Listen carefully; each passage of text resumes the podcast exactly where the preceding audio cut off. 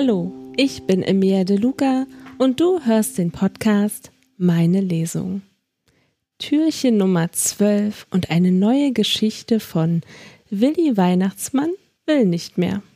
Hallo Sandra, ich hoffe, der Schlüssel passt heute. Mal gucken, Emilia.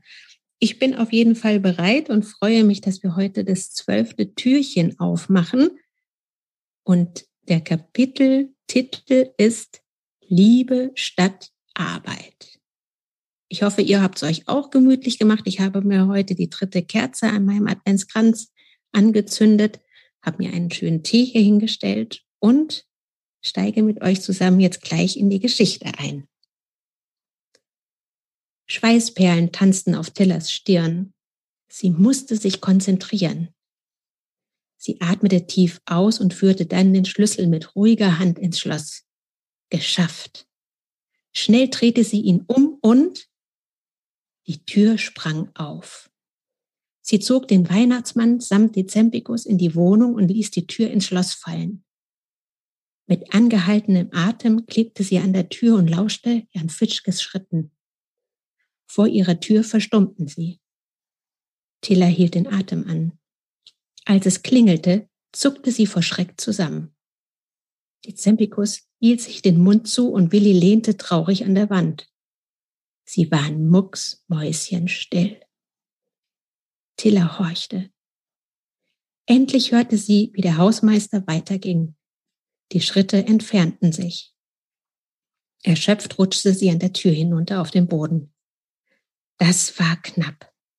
Wie hätte ich ihm erklären sollen, dass der Weihnachtsmann bei mir ist? Dezembigus ließ sich auf Willis Schultern plumpsen. Auch er war fix und fertig. Nur Willi schien nichts mitgekriegt zu haben. Er hielt seine Nase in die Luft und sagte erfreut, ich rieche frische Brötchen.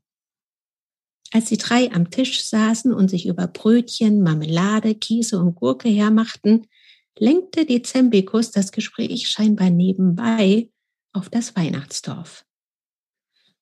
Oh, wie vermisse ich unsere Werkstatt, was, Willi? Das ist immer so nett, wenn dort gewerkelt und gebastelt wird. Tillas Wunsch beispielsweise. Der muss noch bearbeitet werden. Eine knifflige Geschichte, dieser Wunsch. Da ist dein Sachverstand gefragt. Er stupste Willi freundschaftlich in die Seite. Als dieser nicht reagierte, kaute Dezembigus schneller und man konnte förmlich zuschauen, wie sein Gehirn auf Hochtouren ratterte. Am Nordpol gibt es niemanden, der uns sagt, wann wir aufhören oder gar den Müll rausbringen sollen, redete er schließlich weiter. Wie ist das bei deinen Eltern, Tiller? Dein Papa muss doch bestimmt machen, was deine Mama sagt, oder? Tiller schaute von ihrem Kakao auf. Nee, also bei uns ist das nicht so. Hier helfen alle mit. Der eine macht. Schon gut, schon gut, wir haben es verstanden, fiel ihr Dezembikus verärgert ins Wort. Er schwieg und kaute noch schneller. Aber das Wetter, das vermisse ich. Wie geht es dir, Willi? Wenn der Schnee in der Sonne wie tausend Diamanten glitzert, dann will man nirgendwo anders sein, oder? Willi Weihnachtsmann biss gerade in eine Tomate und roter Saft lief ihm in den weißen Bart. Mit Ursula geht jeden Tag die Sonne auf, sagte er.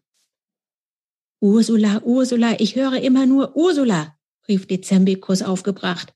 Ich sage Weihnachten, Weihnachten, Weihnachten. Willi blieb völlig unbeeindruckt. Er zuckte nur mit den Achseln. Dieses Weihnachten feiere ich mit Ursula, träumte er.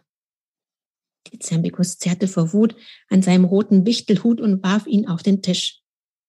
Heute ist bereits der 23. Dezember. Der 23. Das ist der Tag, an dem die Rentiere ausgewählt werden.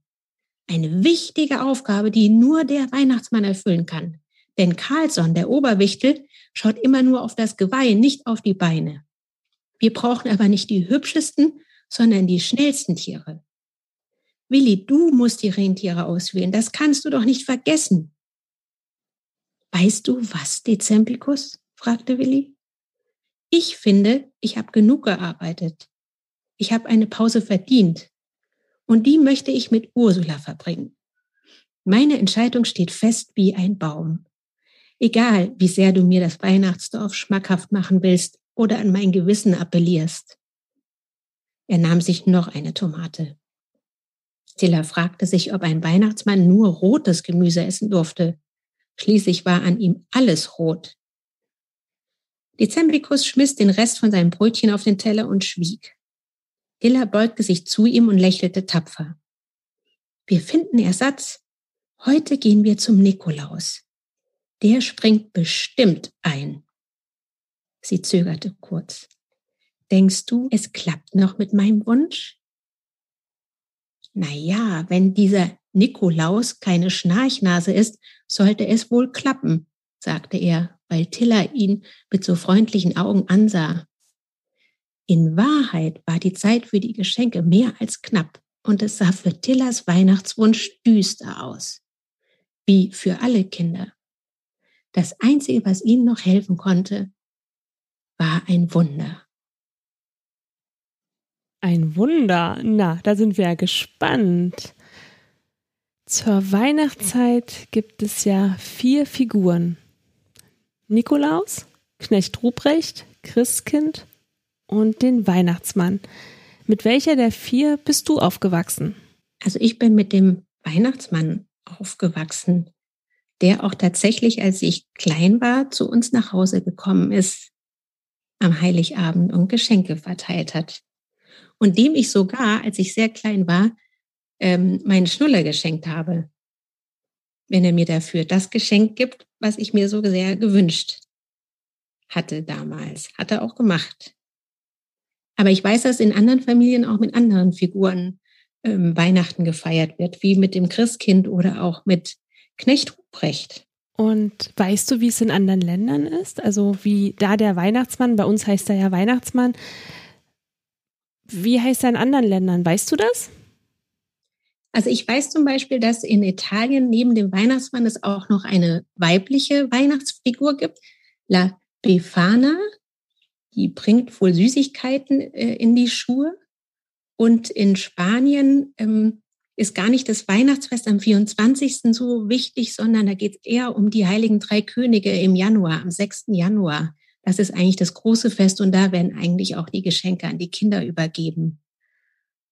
In Schweden gibt es noch auch noch eine weibliche Figur, die ähm, Santa Lucia mit dem Kerzenkranz auf dem Kopf, die vor allem auch das Licht bringt im dunklen Dezember.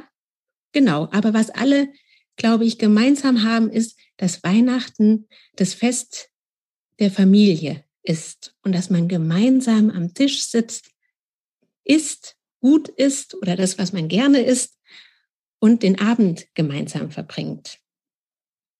In Polen zum Beispiel ähm, stellt man ein extra ähm, Gedeck noch auf den Tisch für jemanden, der eventuell noch vorbeikommt, der nirgendwo sonst ein Ort hat, wo er den Abend verbringen kann. Wow, das wusste ich gar nicht. Wieder was gelernt, dank dir, Sandra. Ja, und auch nett und gut essen. Ne? Also ich glaube, das ist auch was, was so schön ist an, an der Weihnachtszeit, dass man gemeinsam am Tisch sitzt und gut oder schön isst. Ja. Genau, das stimmt, ja. Und in zwölf Tagen ist es schon soweit. Bist du schon aufgeregt? Also absolut, natürlich. Also noch, noch zwölf Tage würde ich ja sagen, noch zwölf Tage, die wir warten müssen. Mir wäre es ja viel lieber, wenn wir schon den 23. heute hätten. Ja, aber dann wäre der Kalender schon vorbei. Das stimmt, ja. Das wäre schade, da hast du recht. Ja. Ich freue mich auf die nächsten zwölf Tage mit dir. Ja, ich freue mich auch. Ja, wir werden noch gucken, wie es mit Willi und mit Tilla und mit Dezembikus weitergeht. Und mit Weihnachten vor allem. Ja, das stimmt. Das Weihnachtsfest muss gerettet werden. Ja, es bleibt uns nichts anderes übrig. Genau. Ich freue mich auf morgen. Ich mich auch. Wir hören uns morgen. Genau. Bis morgen. Bis morgen. Also, bis zum nächsten Mal. Eure Emilia. Wenn dir die Folge gefallen hat, abonniere den Podcast und über eine Bewertung würden wir uns sehr freuen. Meine Lesung.